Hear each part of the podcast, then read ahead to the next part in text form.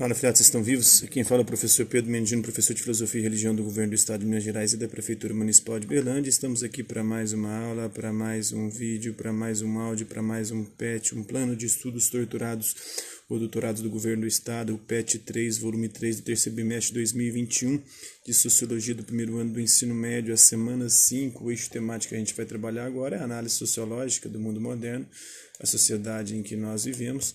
O tema, o tópico é o sindicalismo, os movimentos sociais e a crise de representatividade, as habilidades a identificar as tensões entre os direitos e os deveres da cidadania, os conteúdos relacionados à representatividade, organização civil, sindicatos, movimentos sociais e interdisciplinaridade é com filosofia, geografia e história.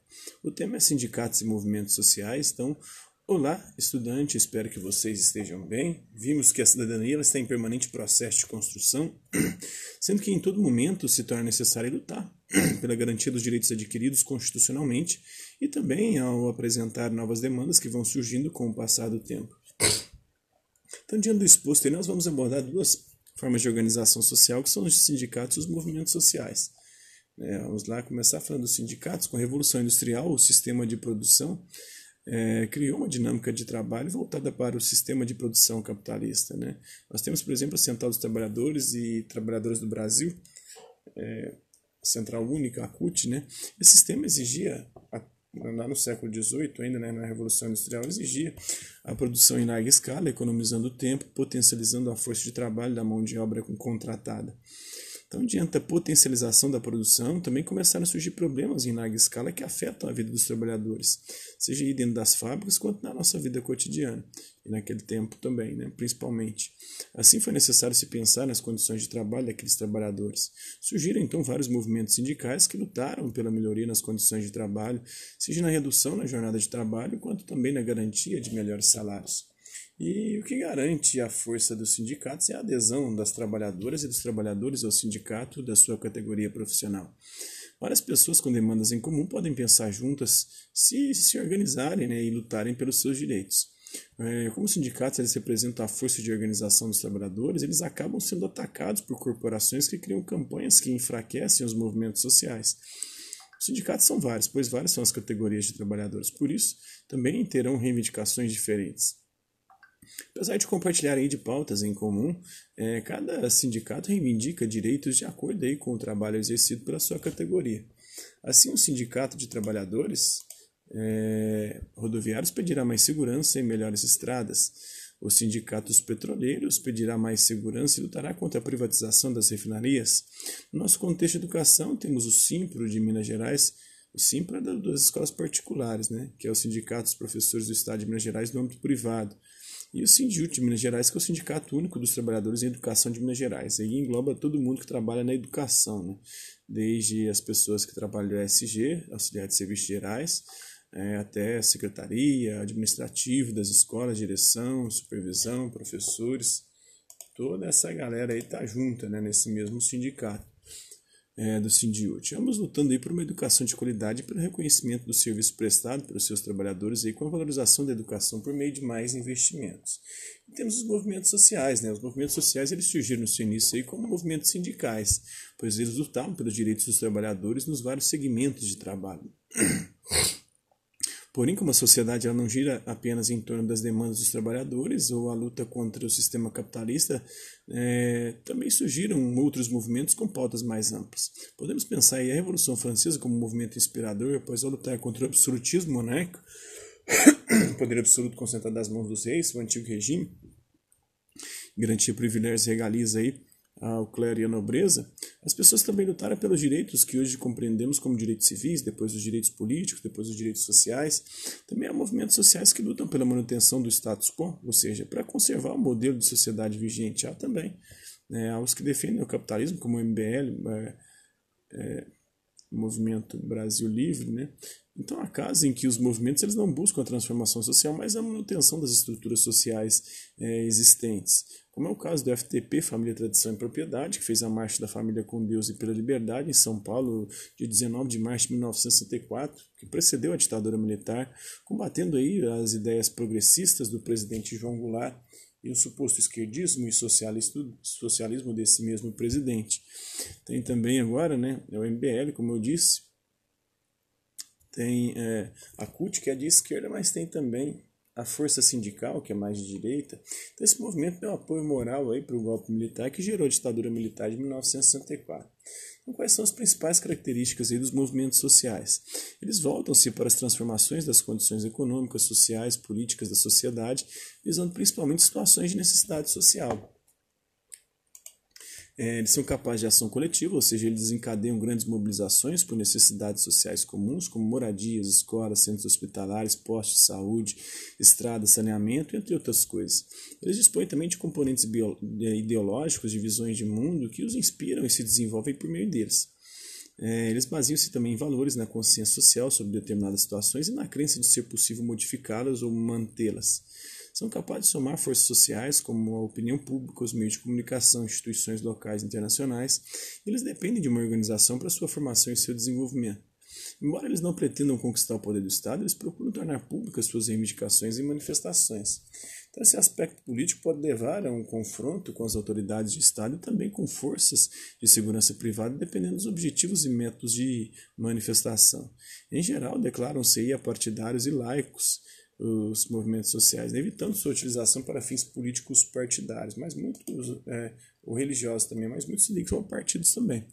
Muitas vezes são destaque a figura de suas lideranças. Por exemplo, o movimento negro nos Estados Unidos durante a, durante a década de 1960, sob a liderança do Martin Luther King Jr., é, ele que viveu de 1929 a 1968, ele foi responsável por mobilizar as comunidades negras no sul do país, dos Estados Unidos da América, do ZELA, né, na luta pelos direitos civis dos povos negros.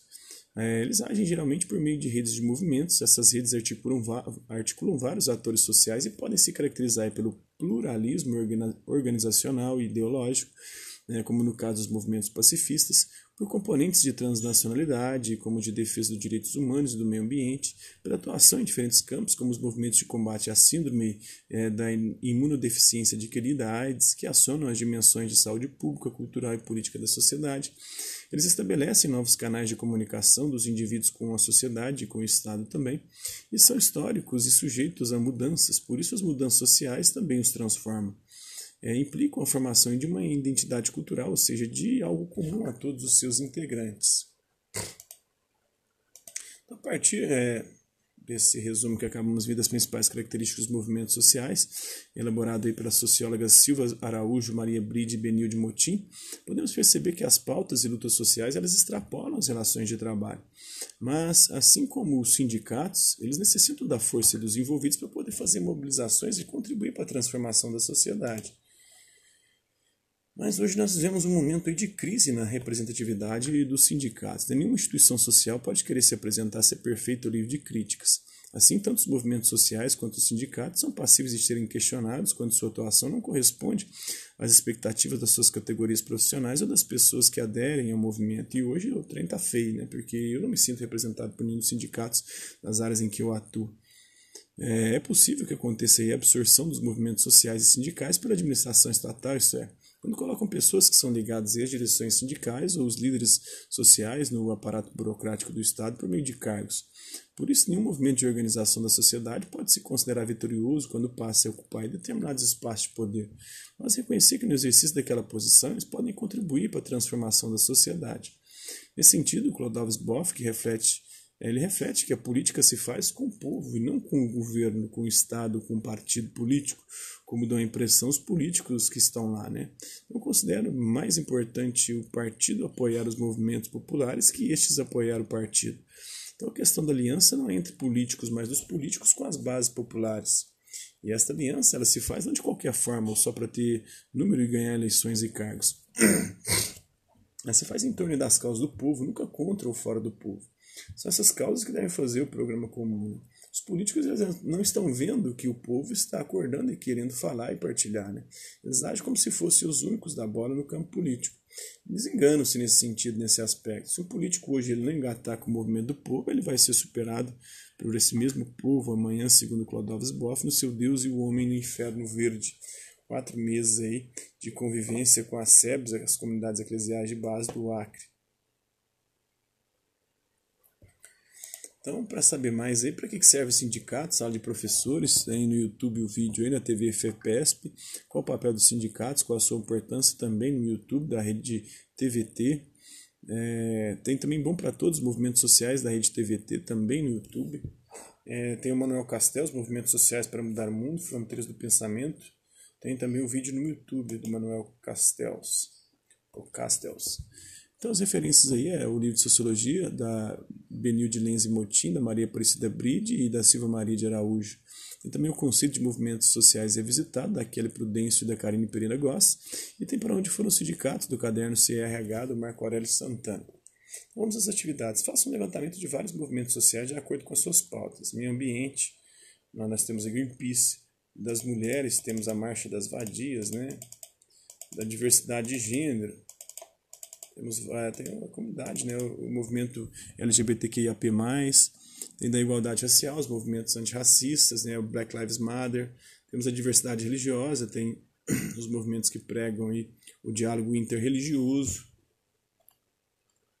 Faça um levantamento dos sindicatos que representam as várias categorias de trabalhadores no estado de Minas Gerais. Está falando de alguns aí, né? O simples dos professores particulares, os sindicatos, dos professores e dos trabalhadores da educação pública e tem várias outras categorias de vários outros segmentos. Né? É só você fazer seu levantamento aí. Pesquisa o que é uma central sindical. É, como os sindicatos se organizam em torno dela? Uma central ela reúne geralmente diversos sindicatos. Né?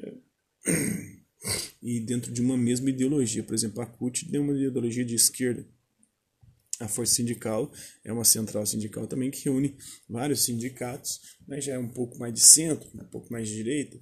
Então, exemplifique algumas centrais sindicais existentes no Brasil. É, aprendemos que os sindicatos e os movimentos sociais são organizações que reivindicam melhores condições de vida e de trabalho para a população. Ao mesmo tempo, aprendemos aí que, como qualquer instituição social, eles são passíveis de críticas e cometem diversos erros e têm errado muito recentemente. As críticas não são como exercício de difamação, mas como exercício que contribui para a melhoria, para a revisão é, do próprio grupo, dos movimentos e dos sindicatos. Assim, vamos analisar o sindicato a partir da nossa realidade de educação no estado de Minas Gerais. O Sindiut Minas. O Sindiut é considerado aí, de Minas Gerais, o segundo maior sindicato brasileiro, pois ele representa todas as trabalhadoras e todos os trabalhadores da educação no estado de Minas Gerais. É, pesquise as ações do Sindiut no contexto da pandemia da Covid-19. O que, o sindicato tem feito como ação para as trabalhadoras e trabalhadores? Cara, eu não concordo muito com as ações do Sindiut, não. Eles, né, o negócio virou politicagem, eles não querem muito é, dialogar com o governo. É, parece não estar muitas vezes preocupado com a realidade dos estudantes e nem com os próprios professores. Eles querem fazer é, política pirracinha ali e coisas que né, a greve sanitária, por exemplo, foi uma coisa com a qual eu discordei, a da greve do ano passado também. É, porque historicamente, recentemente, as greves que nós temos feito, nós só temos perdido tempo, depois temos é, a complicação da reposição das aulas, não temos ganhos é, salariais e, de condições de trabalho praticamente nenhuma.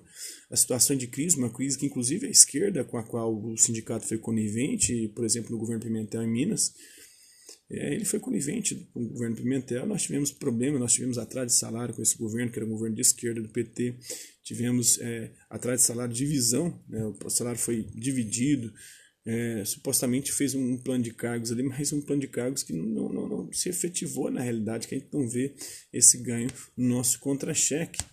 E acabou que não, não foi nada daquilo que prometeram. Esse é o problema. Qual o impacto dessas ações para os estudantes o que faria como alternativa